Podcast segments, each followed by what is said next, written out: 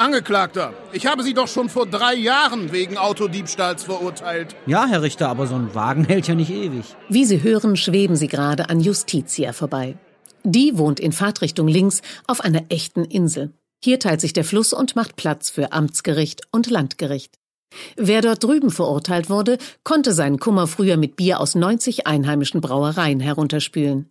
Diese Zeiten sind leider vorbei. Bier produziert wird heute nur noch im Wuppertaler Brauhaus. Es ist in einem historischen Schwimmbad in der Barmer City zu Hause und einen Besuch wert. Eine Biersorte, die längst nicht mehr hier gebraut wird, bleibt aber dank ihres Werbespruchs unvergessen. Männerbier! Wikinger-Bier!